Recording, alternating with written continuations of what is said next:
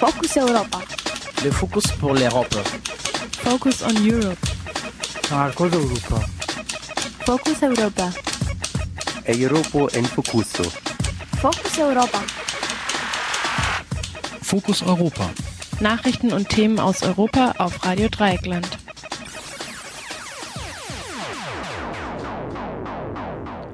Herzlich willkommen zu Fokus Europa, dem Infomagazin produziert von Radio Dreieckland.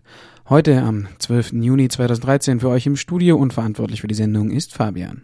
Nach den Nachrichten geht es hier um die Unruhen in der Türkei. In einem Gespräch mit Europaparlamentarierin Ska Keller sprachen wir über die aktuelle Diskussionen im Europaparlament. In unserem zweiten Beitrag geht es um ein einheitliches Asylgesetz und um die Frage, ob das EU-Parlament überhaupt etwas in dieser Frage zu sagen hat. Wir sprachen mit der Parlamentarierin Cornelia Ernst. Nun aber zunächst zu den Fokus Europa Nachrichten vom heutigen Mittwoch, den 12. Juni 2013. Focus Europa. Nachrichten aus Europa mehr auf als Radio zehn Tagen Dreieckland. wehren sich beide Kreise in der Türkei gegen den autoritären Regierungsstil des Ministerpräsidenten Tayyip Erdogan.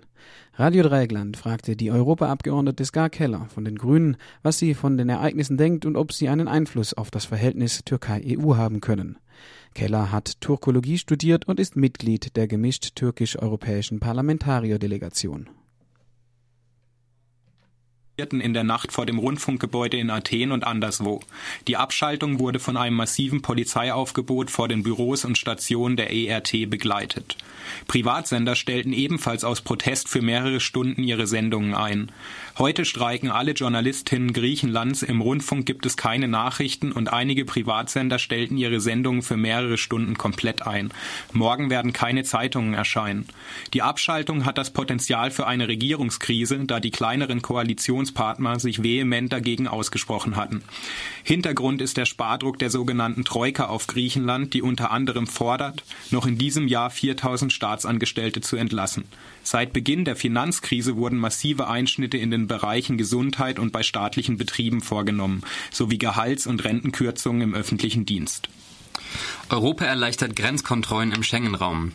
Heute wird das Europäische Parlament die Aushebelung des Schengener Abkommens beschließen. Die neue Regierung sieht vor, dass die Staaten nun wieder Grenzkontrollen einführen können, wenn sie sich zum Beispiel durch viele Flüchtlinge bedroht sehen. Die Grenzkontrollen dürfen dabei nicht nur für kurze Zeit wieder eingeführt werden, wie es heute zum Beispiel bei Fußballspielen möglich ist, sondern über ganze zwei Jahre. Das Europaparlament muss dabei nicht eingebunden werden. Die Europaparlamentarierin Cornelia Ernst sieht in der Neuregelung einen Rückschritt für Europa. Wir sind zurück zum Flickenteppich, auf dem Weg zurück zum Flickenteppich äh, innerhalb der EU und ich glaube, das kann nicht die richtige Antwort im 21. Jahrhundert sein. Die Homepage des Europaparlaments stellt hingegen in den Vordergrund, dass künftig stichprobenhaft kontrolliert werden soll, ob Staaten illegale Grenzkontrollen durchführen. Da die Staaten dies künftig legal beschließen dürfen, erübrigt sich diese Kontrolle jedoch voraussichtlich. Auslöser der jetzigen Schengen-Neuregelung war unter anderem die Ankunft zahlreicher Flüchtlinge während des arabischen Frühlings. Europa zieht die Mauern hoch. Das Europäische Parlament wird heute auch neue Regelungen zum Asyl in Europa beschließen. Dabei sind die Änderungen allerdings nur geringfügig. Während die EU-Institutionen die Neuerungen als Schritt zu einem gemeinsamen Asylsystem feiern, sehen Flüchtlingsorganisationen kaum Fortschritte. Bestehen bleiben besonders umstrittene Regelungen, wie zum Beispiel, dass Flüchtlinge im ersten Aufnahmeland einen Asylantrag stellen und dort bleiben müssen, die sogenannte Dublin-Verordnung. Dies führt zu besonders schlechten Bedingungen in Grenzländern wie Griechenland oder Italien, entlastet jedoch Staaten wie Deutschland. Karl Kopp von Pro Asyl sieht hier eine Kluft zwischen der Rhetorik des Europäischen Parlaments und der Umsetzung. Das Europaparlament hat immer gesagt, wir wollen mehr Solidarität in der Europäischen Union, auch bei der Flüchtlingsaufnahme. Aber in Dublin haben sie keinen Solidarmechanismus eingebaut.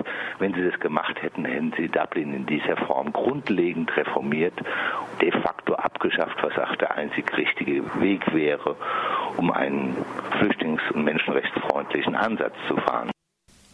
Ebenfalls bestehen bleiben das umstrittene Flughafenschnellverfahren und die Möglichkeit von Abschiebehaft auch für Minderjährige. Die Datenbank Eurodac, in der Fingerabdrücke von Asylsuchenden drei Jahre lang gespeichert werden, soll künftig zur Kriminalitätsbekämpfung auch der Polizei zugänglich sein. Die türkische Regierung versucht die Proteste mit Gewalt zu ersticken. Besonders hart waren die Auseinandersetzungen rund um den Taksimplatz. Ärzte zählten dort von Dienstagmorgen bis zum frühen Abend 600 Verletzte. Die heftigsten Polizeieinsätze waren aber in der Nacht. Bei der nächtlichen Räumung des Zeltlagers im nahegelegenen Gezi-Park flohen Hunderte in Panik. Die Zahl der Verletzten ist noch unbekannt. In der Nacht war die Lage in Istanbul unübersichtlich. Demonstrationen und Polizeieinsätze gab es in mehreren Vierteln. Die, die, Polizei ging mit Tränengas und Wasserwerfern gegen die DemonstrantInnen vor. Manche von ihnen reagierten mit Steinwürfen und Molotow-Cocktails. Gleichzeitig distanzieren sich AktivistInnen von den Brandsätzen und schreiben sie Provokateuren der Polizei zu. Auch in Ankara kam es zu Zusammenstößen zwischen rund 5000 RegierungsgegnerInnen und der Polizei. Im Istanbuler Gerichtsgebäude nahm die Polizei 44 kritische AnwältInnen fest, die Ermittlungen zu den Polizeiübergriffen gefordert hatten. Ministerpräsident Erdogan verteidigte die Polizeigewalt gegen die internationale Kritik. Die Türkei leide an Angriffen aus dem In- und Ausland. Er kündigte an, die Proteste zu beenden und die DemonstrantInnen zu verfolgen. Wörtlich sagte er, keiner wird davonkommen. Das russische Parlament hat einstimmig ein Gesetz gegen Homosexuelle verabschiedet. Verboten ist künftig sogenannte Propaganda für, wie es heißt, nicht traditionelle sexuelle Beziehungen.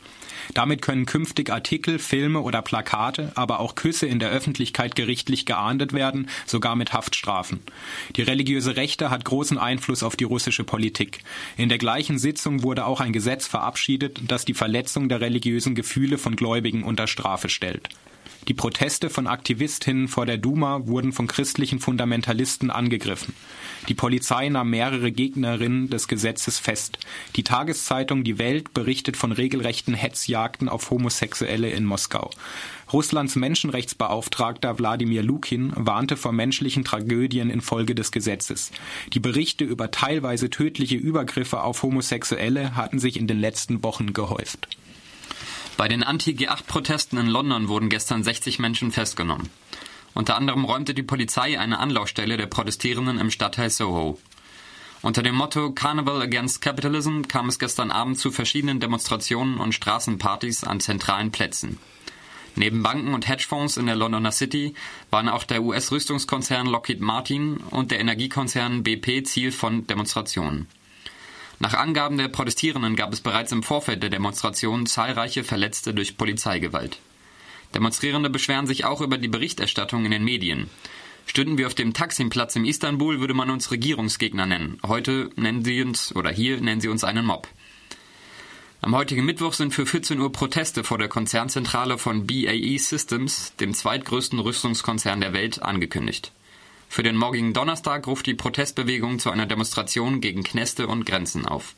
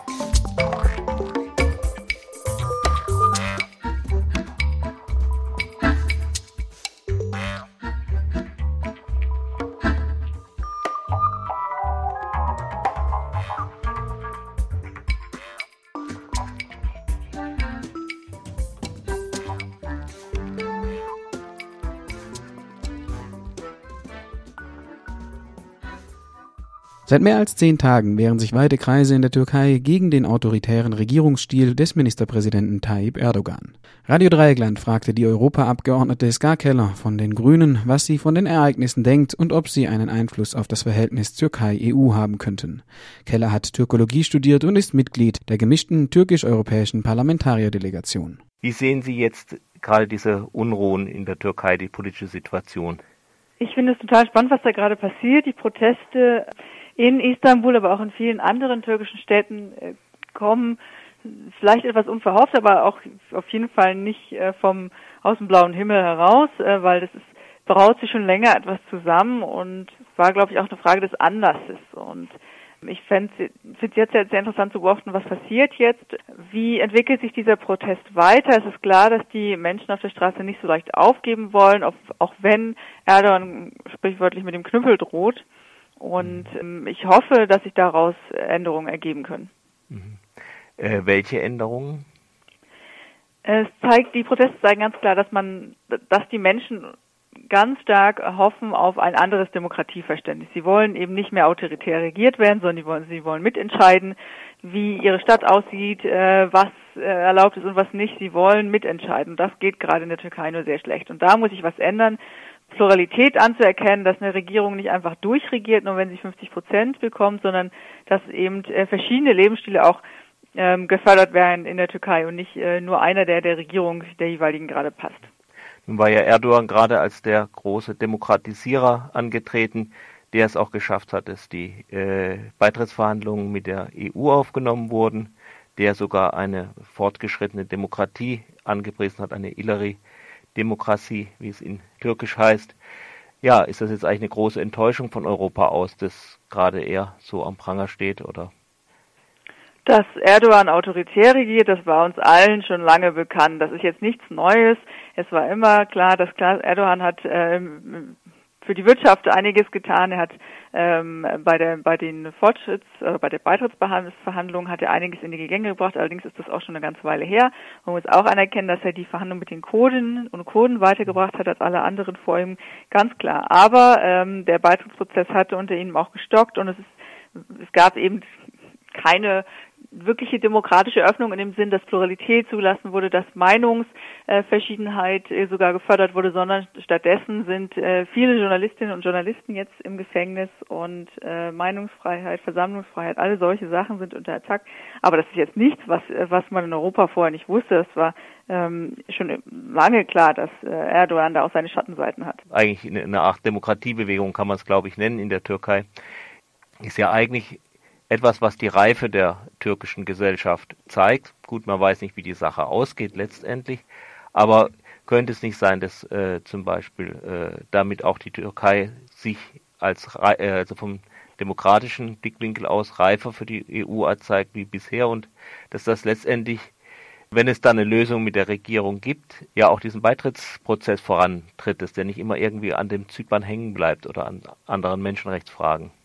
Ich glaube auf jeden Fall, dass bei diesen Protesten ein unglaubliches Potenzial auch für die Beitrittsverhandlungen drinne steckt, eben weil äh, im Grundwert der EU eben auch zivilgesellschaftliche Beteiligung ist, zivilgesellschaftliches Engagement etc. und eben die Demokratie, die von Menschen auch angenommen und als solche erkannt wird. Und wenn jetzt eben die türkische Regierung ein paar Lektionen lernt aus, äh, aus diesen Protesten und Entscheidungen öffnet für äh, Menschen und äh, ihre Entscheidungsprozesse überarbeitet, dann glaube ich, kann da ein unglaublicher Energie-Output entstehen für die äh, Beitrittsverhandlungen. Aber es müssen eben diese Schritte ge getan werden. Ne? Man kann nicht einfach sagen, äh, also die Proteste auf jeden Fall bringen auch, ähm, glaube ich, die Türkei stärker in den Fokus von anderen Ländern, zum Beispiel die Solidaritätsbewegung in anderen europäischen Ländern haben auch ganz stark gezeigt, ähm, dass äh, viele Menschen die Türkei nicht als weit weg wahrnehmen, sondern als ganz nah bei. Äh, aber die Regierung muss eben auch Konsequenzen äh, ziehen und eben zum Beispiel demokratische Beteiligungsprozesse weit weiter ausbauen. Soweit Ska Keller zu den Protesten in der Türkei.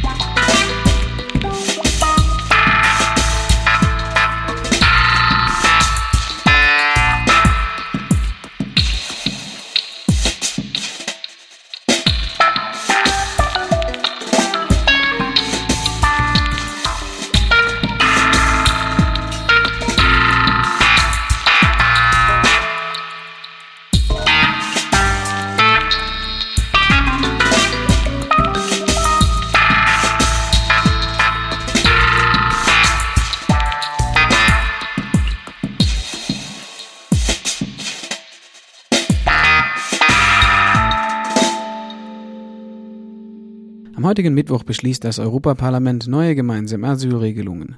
Und wie zu befürchten stand, geht es weniger um den Schutz als um die Abwehr von Asylsuchenden. So bleibt zum Beispiel die sogenannte Dublin-II-Regelung bestehen, nach der Flüchtlinge nur im ersten europäischen Land, das sie betreten, einen Asylantrag stellen können. So werden Asylsuchende weiterhin vornehmlich in Griechenland und Italien bleiben müssen. Um dies durchsetzen zu können, wurde vor Jahren eine Fingerabdruckdatenbank eingeführt, die sogenannte Eurodac. Nach den neuen Regeln wird diese nun auch Polizeibehörden zur Verfügung gestellt. Die Festung Europa bleibt also nicht nur bestehen, sie wird sogar noch ausgebaut. Der Rat hat sich durchgesetzt, kommentiert dies unsere Interviewpartnerin, die linke Europaparlamentarierin Cornelia Ernst. Doch mit Widerstand durch das Europaparlament rechnet sie auch nicht.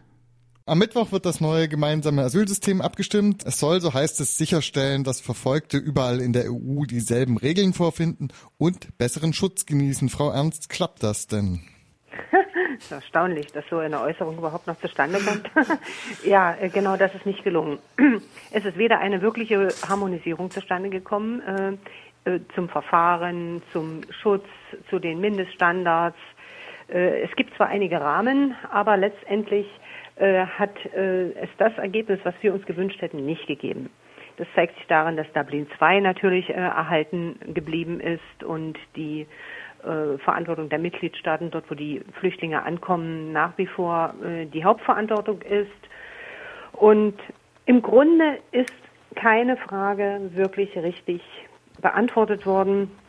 Die ganzen jahrelangen Kritiken von NGOs, Menschenrechtsorganisationen und dergleichen und von Migranten sind weggewischt worden. Dank Rat, der sich hier wieder mal auf der ganzen Linie durchgesetzt hat. Mhm. Es macht so ein bisschen den Eindruck, äh, das Parlament hat hier nicht so richtig viel zu melden, denn schon am Wochenende nach den Ratstreffen hieß es eben in den Medien, die EU einigt sich auf ein neues Asylrecht. Ähm, dass das Parlament da noch gar nicht zugestimmt hatte, das wurde eher so am Rande erwähnt. Ähm, sitzen Sie in einem Abnickgremium, Frau Ernst? Oh nein, das ganz bestimmt nicht. Äh, aber ich äh, glaube, ich sitze in äh, einer Öffentlichkeit, die noch nicht begriffen hat, dass das Europäische Parlament ähm, tatsächlich in vielen Fragen gleiche Rechte hat, also in den meisten. Und was dieses angeht, wir haben ja die meisten der Paketteile schon abgestimmt. Was jetzt abgestimmt wird, ist Eurodac, die Geschichte beispielsweise. Das wird morgen abgestimmt und natürlich kann man jeden Tag erzählen, dass äh, sich die EU geeinigt hat und sich der Rat damit nur meint. Er hat nicht mitbekommen, dass äh, er auf uns angewiesen ist und äh, insofern ärgern mich natürlich äh, solche Formulierungen immer mächtig. Eine andere Frage ist, dass, äh, wie sich das Parlament hier verhalten wird. Und ich gehe davon aus, dass das Asylpaket faktisch durchgeht. Äh, das gefällt mir nicht, aber es ist letztlich die Entscheidung des Parlaments. Um kurz die äh, angesprochene Eurodac-Frage gleich mal anzugehen. Da geht es um mhm. den Zugriff äh, der Behörden zum Zwecke der Kriminalitätsbekämpfung auf dieses, äh, auf diese Datenbank, die ursprünglich äh, für Dublin II geschaffen worden war. Also damit mhm. man feststellen kann, dass äh, Flüchtlinge und Asylbewerber nicht äh, in mehreren Ländern zum Beispiel Asyl beantragen. Das wurde ja nun lange befürchtet, dass das kommt. Ja. Sehen wir denn da äh, eine Chance, dass das morgen vielleicht noch kippt als Einzelgesetz zum Beispiel? Nein, das muss ich so klar sagen. Eurodac wird durchkommen. Ähm, die Verantwortung tragen dann auch die Fraktionen, die sich dafür ausgesprochen haben, also die großen Fraktionen letztendlich. Wir halten das für eine wirkliche Katastrophe, weil Migranten auf diese Art und Weise kriminalisiert werden und äh, die Fingerabdrücke dann weiterzureichen an Europol und andere große Moloche, die ja auch Daten speichern. Das äh, ist natürlich etwas, was wir für einen großen Fehler halten. Und überhaupt diese ganze dem Asylpaket verbundene Sicht auf Migranten ist eine Katastrophe. Genau dagegen haben sehr viele sich in den letzten Jahren stark gemacht. Und es ist nichts gelernt worden. Es ist letztendlich die Position des Rates durchgeboxt worden. Und fünf Jahre waren offensichtlich nicht lange genug, um zu vernünftigen Regelungen zu kommen. Also die fünf Jahre, die das jetzt diskutiert worden ist. Ja, so ist es. Mhm. Hat sich nicht wirklich viel getan. Gibt es denn Verbesserungen in den neuen Regelungen? Ja, zum Beispiel rechtliche oder dass man äh, äh das Recht hat, angehört zu werden und äh, dazu auch die entsprechende sprachliche Unterstützung erhält, also Dolmetscher. Das ist, denke ich, richtig. Äh, und es gibt auch die Möglichkeit, dass die in die Asylbewerberheime und andere Einrichtungen, auch NGOs hineingehen dürfen, dass auch bestimmte Verbesserungen äh, angestrebt sind äh, für die Unterbringung von Asylbewerbern. Aber es ist eben alles sehr soft. Uns ärgert beispielsweise, dass auch unbegleitete Minderjährige nach wie vor inhaftiert werden können. Also dieses, wenigstens dieses Problem hätte man lösen müssen. Und es ist eine Katastrophe, dass wir Kinder in Knästen unterbringen. Und insofern, glaube ich, ist das eine schlimme Aussage in einer Zeit, wo die EU ohnehin zu kämpfen hat um ihren guten Ruf wird er auf diese Art und Weise noch schlechter und dem kann man ja nun wirklich nicht Beifall spenden. Nun hat auch die Schweiz ein verschärftes Asylrecht per Volksentscheid beschlossen. Kann man den Schweizerinnen denn angesichts der restriktiven Regelungen in allen Nachbarländern noch, da noch einen Vorwurf machen? Ja, ich glaube, man sollte sich an die eigene Nase fassen. Das fällt der EU immer besonders schwer. Sie guckt immer auf andere außerhalb der EU, aber nicht äh, auf die Menschenrechtslage im eigenen Haus, um das mal so zu sagen. Ich meine, ich finde Volksentscheide, die dann dazu führen, dass man keine Minarette bauen darf oder sowas ähnliches, natürlich auch fragwürdig. Also es zeigt sich auch, nicht jeder Volksentscheid ist gut. Aber es ist richtig, äh, das Hauptproblem äh, ist an der Stelle die EU. Und da kann man das wirklich mal so sagen, weil Kommission, letztlich Rat und Parlament sich in diese äh, Asylpaketschiene begeben haben und dafür auch die Verantwortung tragen müssen. Soweit die Parlamentarierin Cornelia Ernst zu den neuen Asylregelungen in der EU. Als einen Akt der praktischen Solidarität haben wir heute die englischen Nachrichten von Gezi Radio um ungefähr zwei Uhr Istanbuler Zeit aufgenommen. Als Radioaktivisten wissen wir, dass diese Art der Dokumentation wirklich hart zu managen ist, wenn man selbst in den Protesten steckt. Als Radioaktivisten wissen wir aber auch, dass diese Art der Dokumentation von überall in der Welt gemacht werden kann. Deswegen haben wir eine kleine Anleitung auf linksunten.idmedia.org veröffentlicht, wie der Stream von Gezi Radio aufgenommen werden kann und veröffentlicht werden. Anstatt den Rest der Sendung mit Musik zu füllen, spielen wir euch die ersten paar Minuten der Gezi Radio Nachrichten von heute 2 Uhr Istanbuler Zeit auf Englisch. This is Gezi News. We are trying to bring you the news from yesterday, or at least our version of the news, uh, since we have a bit of a media coverage problem, especially here in Turkey. We will be going with the English version first, and then the Turkish one. Uh, our Turkey, our Turkish friends are currently supervising the square in all corners to bring us uh, the news about what's happening right now. Uh, I will start with the Dayanishma statement from what happened yesterday. Um, I will just read it out loud. They released it around midnight as we were still under attack here in the park. On the 11th June 2013, police violence that began at Taksim Gezi Park on the morning of the 14th days continues as of midnight. After the failure of, the, of the inept play of provocation staged in the morning by the police, the gas bomb attack that the police continues as of now has led to, to, to the hundreds of, inju- to hundreds of injuries, including many head traumas. All of the animals and birds around Taksim Square are dying because of intense gassing. Our people, our children in Taksim Square and Gezi Park continue their resistance, risking their life to protect their dignity. We invite the whole world to show their reaction to stop the police violence carried out by the direct order of the government and to support our people and our protest. This is the Taksim Dayanishmasi, the Taksim Solidarity Platform. We will say more about yesterday's attack at the end of the news. Now we will continue with the updates from today. Uh, today it's a very important day because apparently there are going to be some negotiations but uh, it's not going to be the Dayanishma platform that is going to be the representative of the negotiations. At the moment, uh, we know that Bülent Arınç has called on representatives of the Gezi Park uh, protesters to meet him and lay down their demands, but no names have been published of these uh, protesters, and we know very well that the Dayanishma platform has not been uh, called to represent the to represent the Gezi Park people. We remind you that the Dayanishma platform uh, counts some 80 civil society organizations among them and uh, these organizations have been rallying for six months now to stop, uh, to prevent the destruction plan of Taksim Square and Gezi Park. And this is the organization that staged the first protest. This is the organization we coordinate with to keep on uh, existing inside the park. Uh, yesterday, the Dayanishma, after trying to call for a press release, which was attacking the Taksim Square, again we will go through that later, uh, called for a rally. The rally was attacked once again as part, part of yesterday's 20 hours uh, long police operation. At the moment, the Dayanishma is still under meeting to decide what are gonna, what are our, our next steps are going to be. Uh, we still don't know how the situation is going with the meeting. They have been going on for four hours now. We are waiting for our representatives. Every organization, uh, every party, every association has a representative in the Dayanishma that goes uh, on a volunteering basis and talks.